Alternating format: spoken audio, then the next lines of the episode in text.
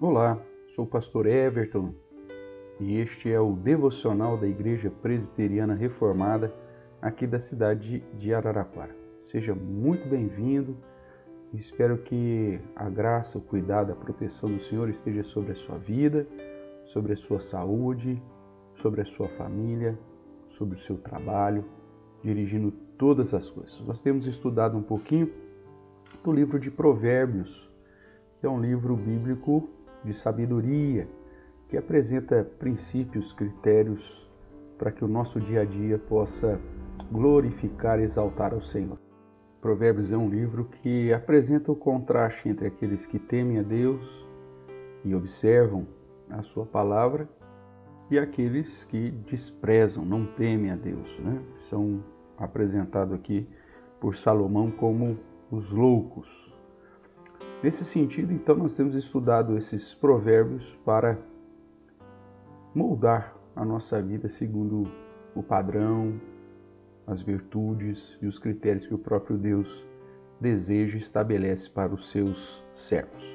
Hoje, nós estamos aqui no capítulo 15 e o verso do dia é o verso 27, que nos diz assim: O que é ávido por lucro desonesto transtorna sua casa, mas o que odeia o suborno, esse viverá. O tema da corrupção é apresentado no livro de Provérbios em vários momentos. Deus abomina a balança enganosa, a prática ou a, a postura daquele que quer alcançar a riqueza e a honra a qualquer custo e a palavra do Senhor vai mostrar que aqueles que desejam essa riqueza uh, e usam da desonestidade, da corrupção, do, do, da manipulação para adquirir riquezas e, e uma posição de, de prestígio, né? na verdade acabam trazendo sobre si e sobre a sua casa, sobre a sua família, desgraça. Nós sabemos que a corrupção é uma, uma realidade presente no mundo desde a queda humana e, em especial, todas as culturas são manchadas pela corrupção. A corrupção não é uma, um privilégio só de brasileiro, mas é da raça humana e, portanto, está presente em, em todas as nações, em todos os grupos em, em todos os lugares. Infelizmente, nós aqui no Brasil temos vivido essa triste realidade e sofrido as consequências dessa realidade. Nós vemos o, talvez o exemplo mais, mais vivo na nossa história recente, seja a história da Odebrecht, onde nós vemos é, a tal ponto, ou né, a que ponto chega o desejo pela riqueza e as posturas desonestas, corruptas, o, o, o desejo ávido pelo lucro acima de todas as coisas, trazendo justamente transtorno à casa, à família, à vida. Né? Talvez essa, essa história da Odebrecht seja justamente um exemplo daquilo que Salomão está nos apresentando aqui. É óbvio que tem muitos iníquos, ímpios e perversos que vivem na prática da corrupção e que ah, aceitam né, o suborno e praticam o suborno para viverem e alcançarem riquezas e honra.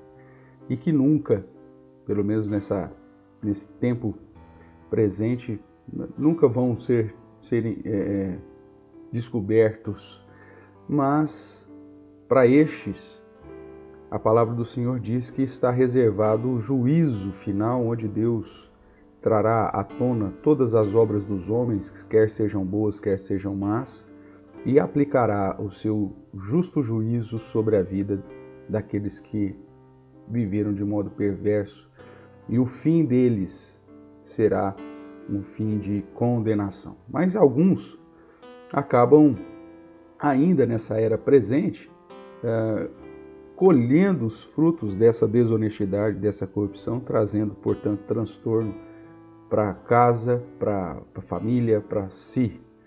Seja um transtorno moral, né, da vergonha, uh, de lançar o nome na lama e de ser agora é, envolto a, essa, a esse rótulo de, de corrupto, de desonesto, que certamente é, leva à justa desaprovação de todos os homens bons, daqueles que de fato temem o Senhor.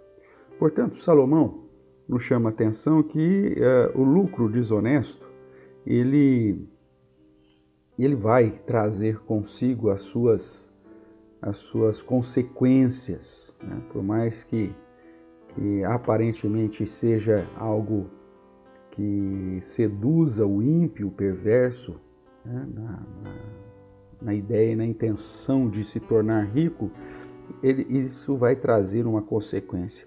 E a consequência é justamente uh, a, o transtorno para casa, que em algumas uh, interpretações pode ser traduzido como desgraça traz uma desgraça sobre a sua casa.